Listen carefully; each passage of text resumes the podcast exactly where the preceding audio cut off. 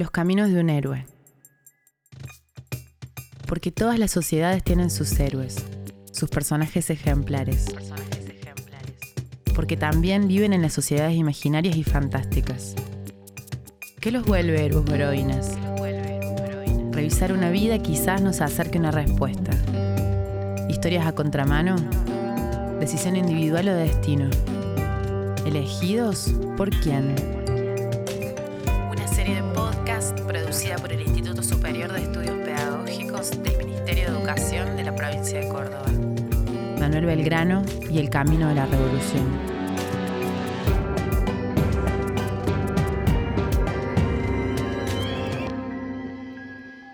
Episodio 1. El abandono de los privilegios. No existía la radio ni la televisión, qué decir de Internet. Solo libros, cartas y el boca en boca hicieron que las noticias sobre la Revolución Francesa llegaran a oídos de Belgrano. Imagínate, todo ese movimiento a un paso de España, ahí más, cruzando los Pirineos.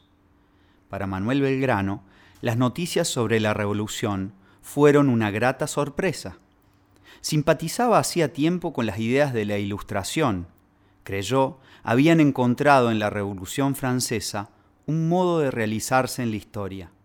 Tanto fue su entusiasmo que logró que sus superiores, los profesores y clérigos, que lo guiaban en sus estudios, le permitieran acceder a los libros que las contenían y que estaban prohibidos.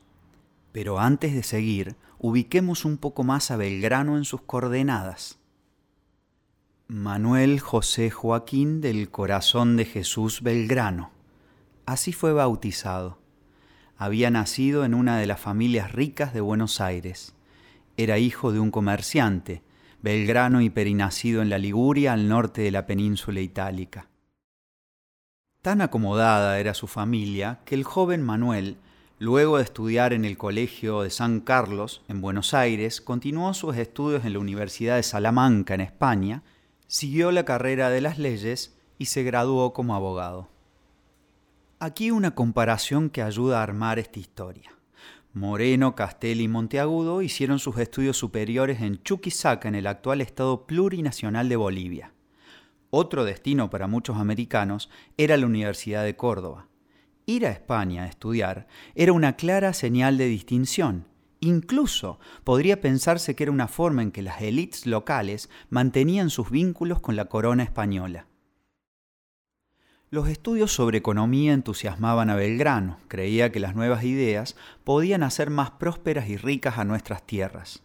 Todavía no había terminado sus estudios cuando en Buenos Aires se creó el consulado para asesorar al virrey en materia económica y lo nombraron secretario. Un joven Manuel Belgrano quedó al frente de la nueva institución. Él mismo parecía estar sorprendido con esta decisión del rey Carlos IV. El propio rey desconocía que en ese joven podría anidar un revolucionario. Belgrano asumió ese cargo, pero de inmediato se decepcionó. Le tocaba trabajar con comerciantes que solo pensaban en comprar barato y vender caro. También se dio cuenta de que la corona española no estaba dispuesta a promover los cambios que él creía que necesitaba el Río de la Plata. Pese a eso, al frente del consulado, Belgrano desarrolló ideas importantes imaginó que la agricultura podría desarrollarse de manera inusitada en estas tierras.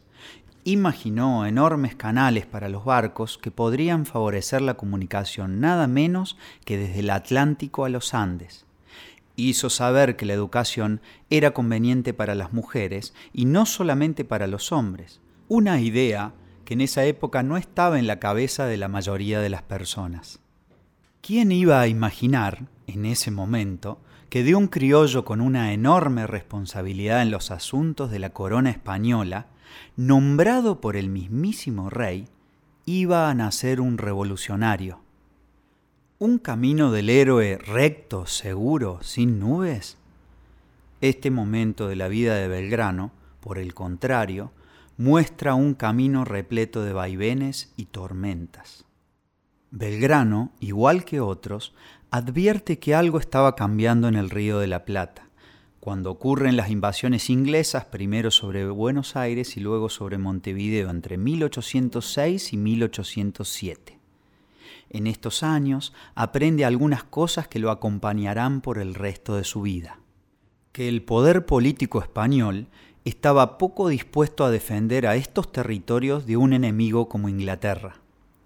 También que ese poder estaba lleno de fisuras que se hicieron visibles en la forma en que los vecinos de Buenos Aires y sobre todo las clases populares llevaron adelante en la defensa frente al invasor.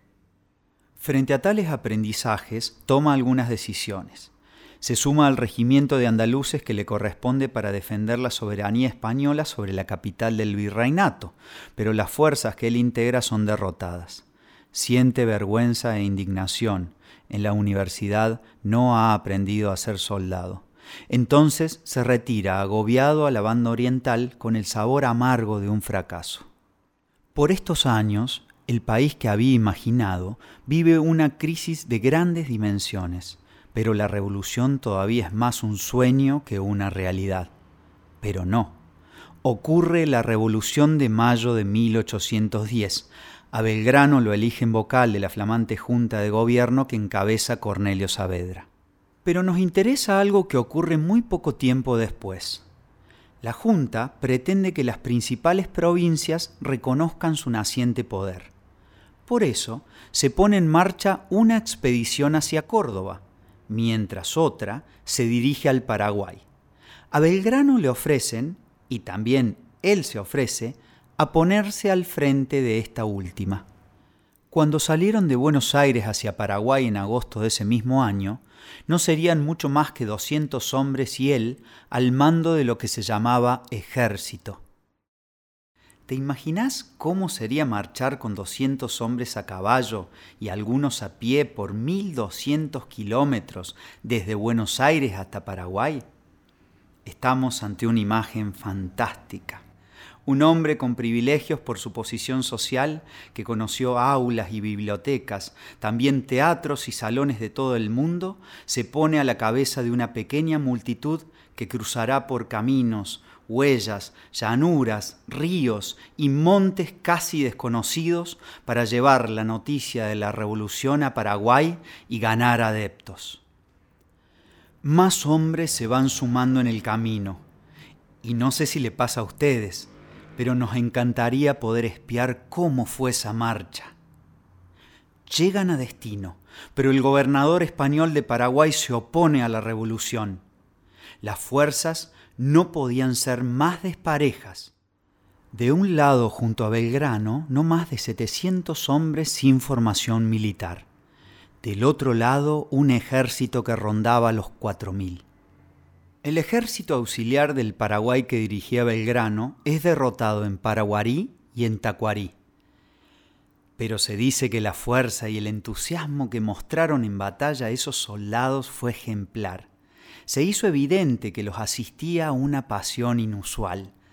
A los pocos meses, Paraguay se unirá al camino de la revolución. Mi nombre es Gonzalo Marul, soy dramaturgo y docente, y el texto que interpreté fue escrito por el Departamento de Ciencias Sociales del ISEP.